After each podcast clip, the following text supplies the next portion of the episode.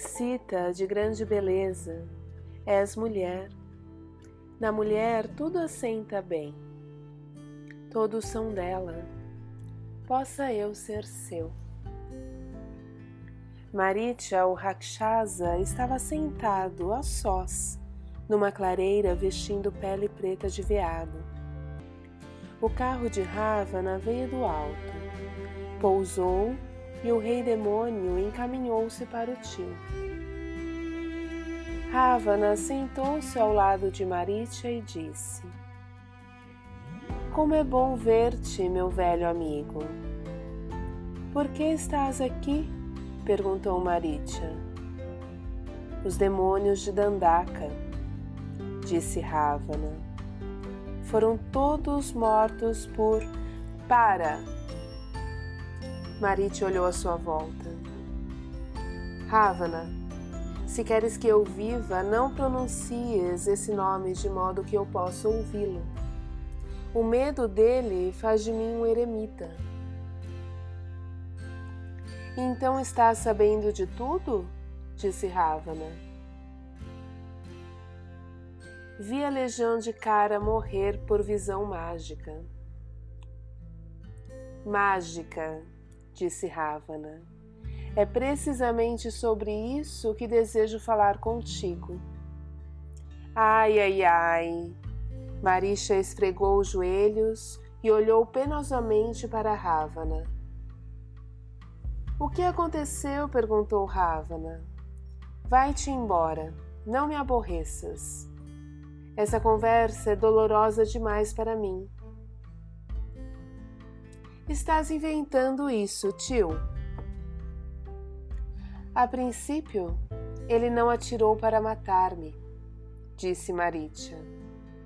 E agora, para todo sempre eu o verei, onde quer que olhe vestindo de casca como as árvores e observando-me onde ele não poderia estar.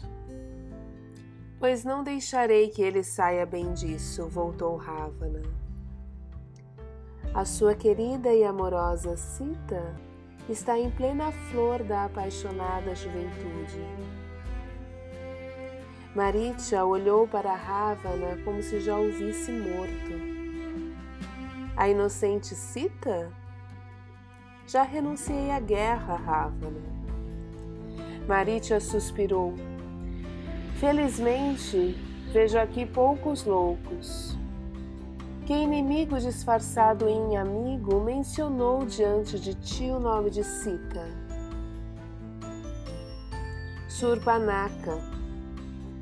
Eles a atacaram sem que ela os provocasse. Não, disse Maritia. O coração dela é cheio de inveja da tua fortuna. Ela te arruinará com tuas próprias mãos. Surpanaka pronunciou a palavra da sua condenação, Ravana. Até o pó da beira concorreada da estrada pode servir para alguma coisa, mas um rei caído não serve para nada. Roubarei Sita, enganando-o, e ele morrerá de vergonha. Os olhos de Marisha não pestanejaram. A sua boca seca permaneceu aberta. Desiste dessa ideia, que o sol e a lua tenham medo de ti, mas deixa Sita em paz. Teu exército foi desbaratado como um campo de trigo por uma chuva de pedras não serás nada contra ele. Aquilo foi um acidente, disse Ravana. O mundo inteiro talvez seja um acidente, sentenciou Maritya. Esquece tudo isso, deixa-o ir. O nome dele é perigo para mim e para ti também. Assim como um homem inteligente topa com um segredo e o resolve, assim ele eliminou o teu exército. Golpeou teus homens e estes já não existem. O seu irmão Lakshmana é tão forte quanto ele. É o seu segundo eu. Não importa, disse Ravana.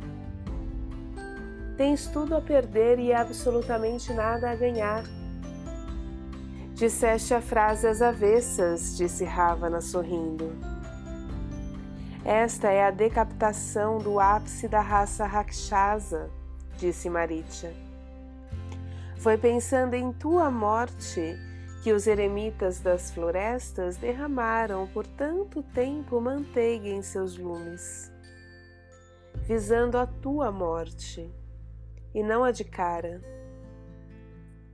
Dirigiram eles aquele homem para Dandaka. Por onde quer que os teus soldados olhassem, viam-no diante de si. E apesar de toda a raiva e de toda a fúria deles, matou-o a todos facilmente. Ele pode derrubar as estrelas com suas setas e quebrar os continentes e deixar entrar o mar por entre os pedaços quebrados. Ou erguer a terra depois de afogada e criar de novo toda a criação. Ele sujeitou-se docilmente a um exílio na floresta quando o pai o baniu, disse Ravana. Muitos homens calmos são fortes, tornou Maritya. Roga apenas a teus deuses favoritos que ele nunca se dê conta de ti.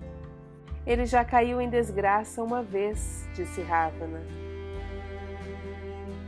E é hoje um frágil málabro, um falso eremita com um penteado sagrado, mas que faz planos, tem desejos e porta armas, amarrado a uma mulher, um poltrão risível.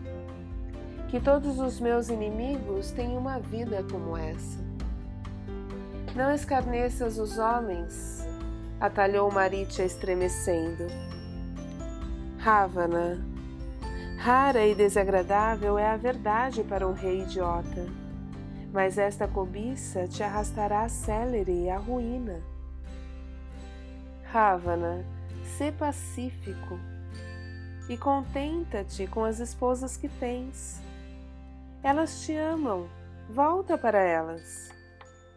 Pensa em nosso povo não destruas a conta de caprichos e invejas, de vaidades e glórias do seu rei. Vês as coisas de modo errado. Imaginas aquele homem como alguém pequeno e fraco. Pensas em Sita como se ela fosse inofensiva, convidativa. Uma mulher deliciosa com a qual podes brincar em segurança, sem que nenhum mal te aconteça. Anima-te, disse Ravana. Readquire o domínio de ti mesmo. Até agora tenho agido em acerto, não tenho? Se ainda não tiver chegado a tua hora, disse Maritya, armadilhas repetidas de toda sorte debalde te serão preparadas. Mas quando chegar o momento da tua morte, só verás a cilada que te prendera depois que for demasiado tarde. Não queres atentar para o que eu digo, pois sou teu amigo. Por mais forte e grande que já tenhas sido, és agora uma figura de palha caindo na pobreza. Ravana sorriu. Já não dou atenção às críticas por isso só me fales das partes boas. Vamos! A demora frustra qualquer ação. Transforma-te num veado de ouro e ajuda-me. Abraçou Maritya e prosseguiu. Planejemos o rapto com mais entusiasmo. Sejamos generosos um com o outro. Ajudemo-nos um ao outro nesta vida felizes e descuidados como reis. Ravana agitou as suas mãos sobre o chão e apareceu um jarro com duas metades de um coco. E agora, que tal um gole de vinho? Bem, não sei. Basta que o atraias para onde não possa ser ouvido e que depois escapes. E então beberam. Separar ama e cita é tudo o que eu peço.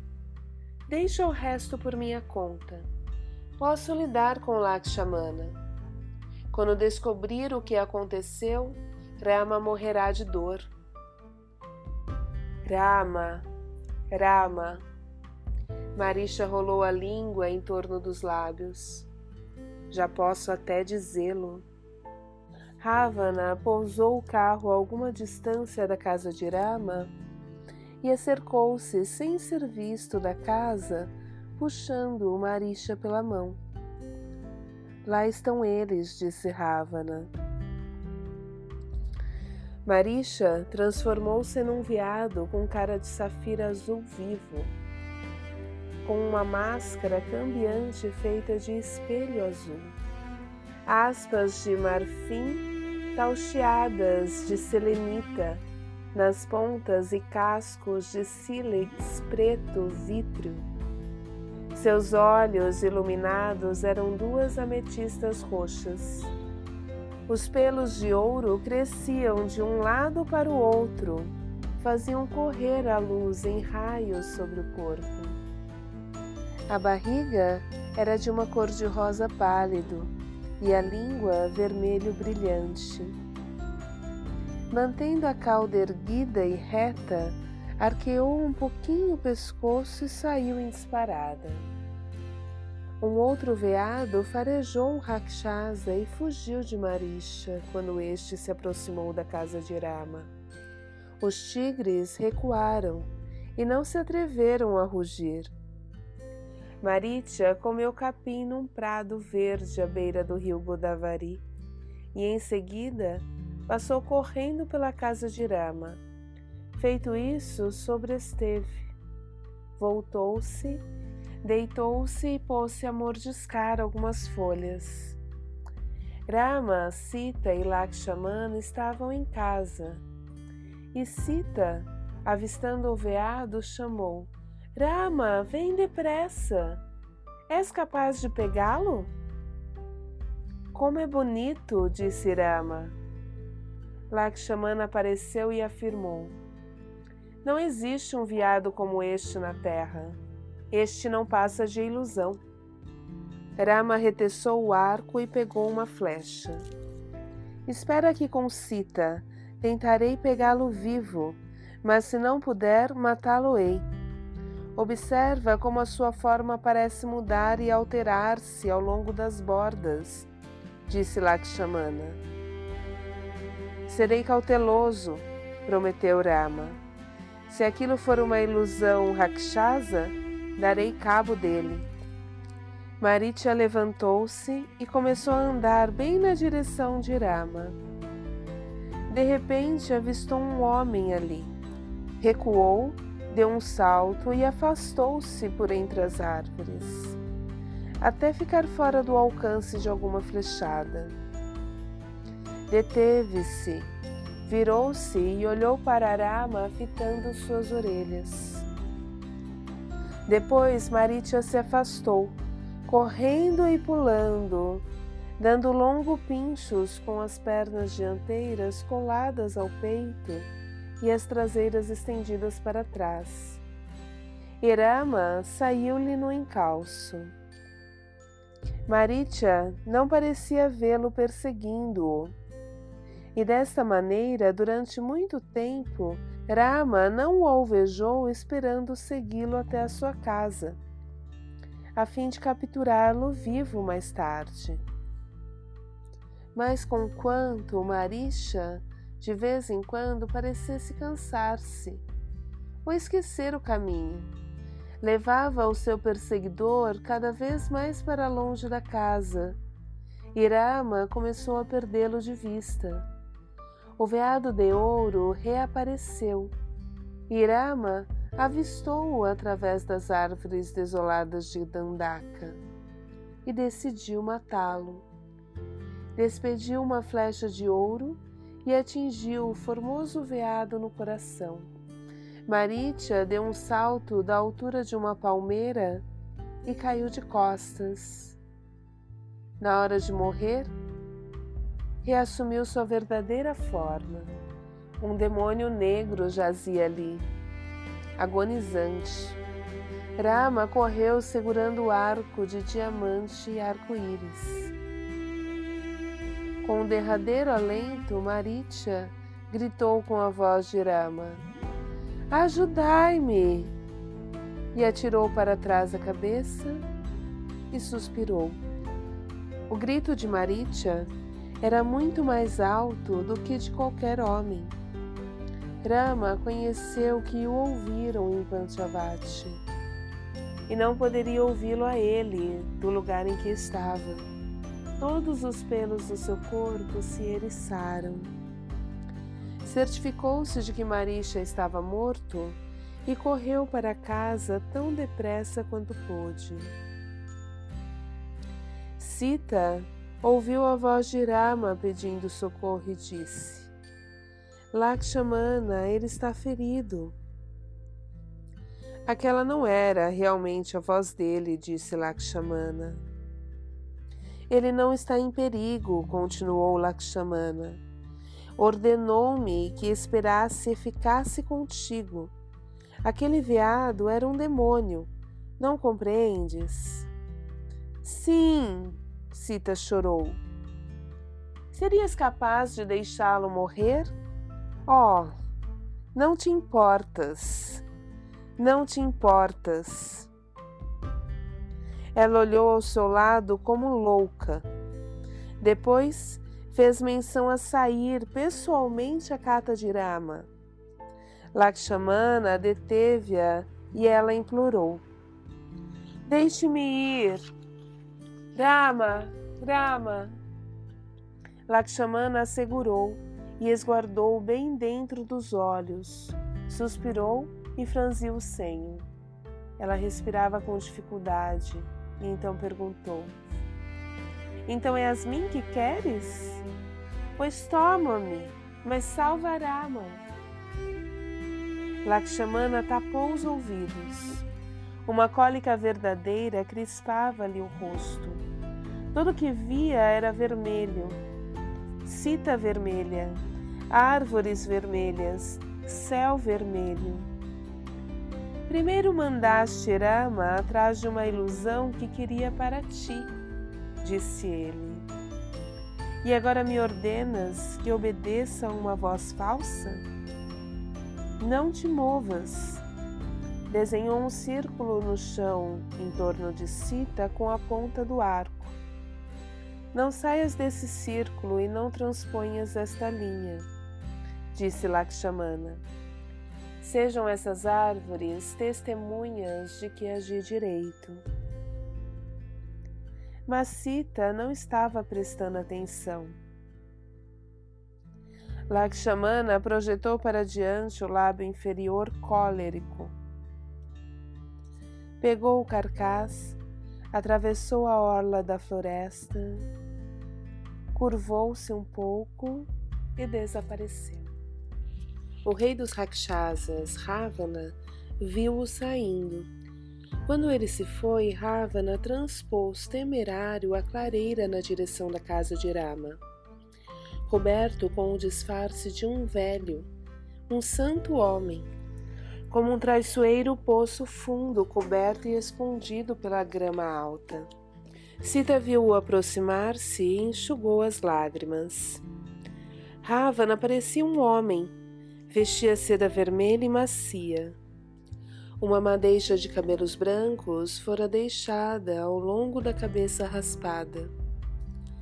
Segurava um guarda-sol, calçava sandálias e apoiava no ombro esquerdo comprida vara tripla de bambu com um jarro d'água pendurado na ponta. Veio e deixou-se ficar em silêncio ao pé da casa de Sita como fazem os santos homens quando esmolam a refeição diária. Não havia sinal algum de Rama, nem de Lakshmana. Ao redor deles, só se via a terra verde e castanha da floresta. Sita transpôs a linha desenhada por Lakshmana e disse: Venerável Brahmani, sê nosso hóspede. Senta-te, toma um pouco d'água, lava-te, que te trarei comida. Ravana cantarolou com a boca fechada. Ando pela doce terra, Senhor. Vejo que fizestes belas criaturas, Senhor, belas e verdadeiras. Ó Senhor do amor, e ele disse muito honestamente: Como vieste viver aqui sozinha, minha filha, na preguiçosa terra de Dandaka? Ficou olhando para ela. Pelo livro são lindas as tuas joias. Sou Sita. Estas joias foram presentes. Não temas os demônios, pois o meu marido Rama estará logo de volta. Ah, disse Ravana. O nome dele não pode ser Rama. Deve ser Kama. És Rati, a esposa do amor, injustificadamente escondida na floresta. E então sorriu para ela como um pai. Oh, moça tímida, de cintura fina e coxa afilada. Tiveste uma briga de amantes com cama? Teu lugar é um palácio. Posso ver-te entre joias e luxo. Brahmani, senta-te. O que, que posso dar-te? Sou Sita, mulher mortal, e meu marido é o rei de Ayodhya. Estas joias foram presentes de Anasuya e este colar veio de Gurra. Dize-me o teu nome e o nome da tua família. Bela, disse ele, sou Ravana, o rei dos Rakshasas. Governo o universo. Vem a mim, Sita. Levar-te-ei para Lanka com suas máquinas e suas armas, e colocar-te-ei acima de todas as minhas outras rainhas. Sita riu-se. Garuda, acasalado com um ganso? Um pirilampo cortejando o sol? Busca-me, cruza o oceano comigo. Um mosquitinho tentando sorver uma tigela de manteiga. Sabes nadar? Não brinques comigo. Não brincarei, não te preocupes, disse Sita terás quinhentas criadas para servir-te. Nunca. Sita olhou de novo para a floresta tranquila e não viu ninguém. Mulher, eu sou Ravana, temido pelos deuses. Ravana bateu palmas e o seu disfarce desapareceu. Era alto como uma árvore. Tinha dez rostos escuros, vinte braços escuros e vinte olhos vermelhos orlados de vermelho como fogo. Tinha presas amarelas apontadas para cima. Molhava os beiços com as línguas afiladas. Usava armadura de ouro, longos e pesados pingentes de ouro, que balançavam braceletes de ouro, braçadeiras de ouro dez coroas de ouro cravejadas de pérolas de ouro, cintos de ouro e anéis de ouro em todos os dedos. Grinaldas fragantes de flores brancas lhe pousavam nos ombros e lhe envolviam os dez pescoços. Ravana tinha um comprido arco de marfim que lhe pendia de um ombro com um dorso cheio de pérolas e ao lado do quadril trazia uma espada flexível de aço azul, numa bainha azul. As costas levava compridas aljavas formadas de peles humanas esticadas sobre uma estrutura de ossos de homens. em cujo exterior se viam pintados rostos de demônios, desenhos com sangue, que se moviam por si sós, ferozes ou risonhos, à vontade. Mudavam como se fossem vivos, seguindo as pessoas com os olhos. Aljava e encerrava cinquenta setas compridas, azuis e pretas, de ferro sólido, com barbas feitas e finas lâminas de ferro. Ravana sacudiu as cabeças, chocalhou as coroas e abateu a vista para Sita. Vendo revelado aquele ser mau, as folhas não se agitaram. As árvores de Dandaka não se moveram Nenhum sopro do vento se atreveu a passar pelas matas. O comprido rio Godavari, amedrontado, diminuiu a velocidade das suas águas. O glorioso sol que todos os dias olha para nosso mundo, dessa vez turvou a sua luz de tristeza pelo que via. Serás minha, disse Ravana Princesa Sita, és semidivina. Por que te misturas com homens? Governa todos os mundos comigo. Sita, fico de pé no espaço e pego a terra com a mão. Fecho a lua entre os dedos. Ponho o sol no bolso e detenho os planetas sem rumo. Esqueças Rama comigo. Ravana inclinou-se. Uma montanha negra devolvida à vida. Sita ajoelhou-se perto dos pés dele, escondendo o rosto e agarrando-se a uma árvore. Ostentava uma túnica amarela clara, os ornamentos de Anassuya e o colar de Gurra. Tinha a pele dourada, era como a luz do sol entre as árvores e Ravana estendeu os braços para pegá-la.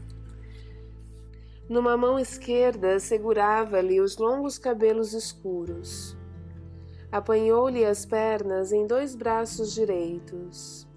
Levantou-a e o seu carro demoníaco veio encontrar-se com ele pelo céu. Ora, ama, Após o roubo de Sita, quem poderá escapar da morte dada por ti? Aquele maldito demônio poderá caminhar e respirar, mas estar morto. Poderá conquistar a imortalidade, esgotar a taça da vida no céu, lograr as bênçãos de todos os deuses e estar morto.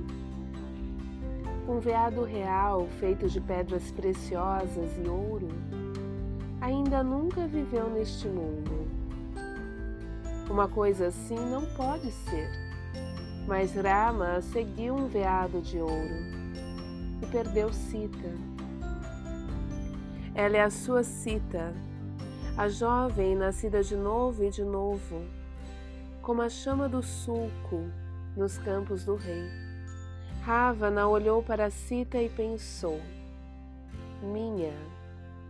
E então levou-a para os fundos do seu palácio na cidade de Lanka. Ravana sorriu-lhe. Todos os seus rostos eram um sorriso só. E ele disse: Não tornarás a ver Rama. Aqui estás segura.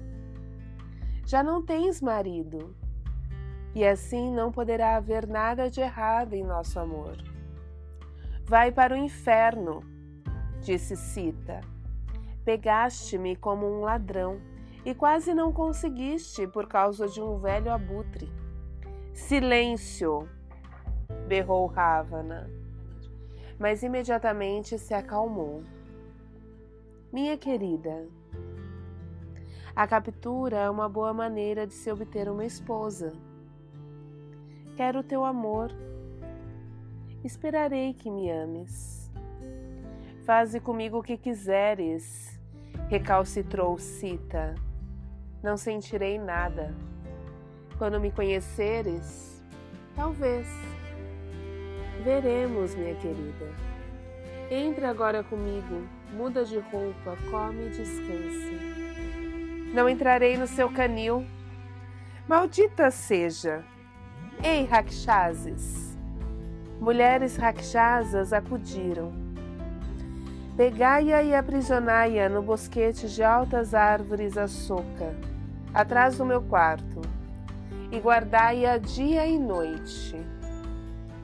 Uma demônia pegou nos dois braços de Sita e conduziu-a ao bosquete de açúcar. Ravana ordenou ao resto das Rakshasas: Empregai com ela palavras duras e palavras suaves, ameaças, presentes e tentações. Sujeitai-a à minha vontade e dai-lhe a qualquer momento o que quer que peça. Depois o demonarca gritou para Sita: Se quando chegares o inverno e o sol virar para o norte, ainda não estiveres na minha cama, comer-te-ei picadinha ao desejum. E então entrou no edifício. Em seu alto céu, o senhor Brahma mandou chamar Indra e disse-lhe: Sita não deve morrer nem terminar a vida em Lanka. Por que eu? perguntou Indra. Brahma olhou para ele e Indra prontificou-se. Cuidarei disso, Senhor. O senhor Indra esperou até a noite. Depois, levando a deusa do sono por companheira, aproximou-se de Lanka carregando uma tigela de trigo e manteigas celestiais. A deusa do sono estendeu os braços sobre Lanka. Para o bem dos deuses, para a queda dos demônios da noite.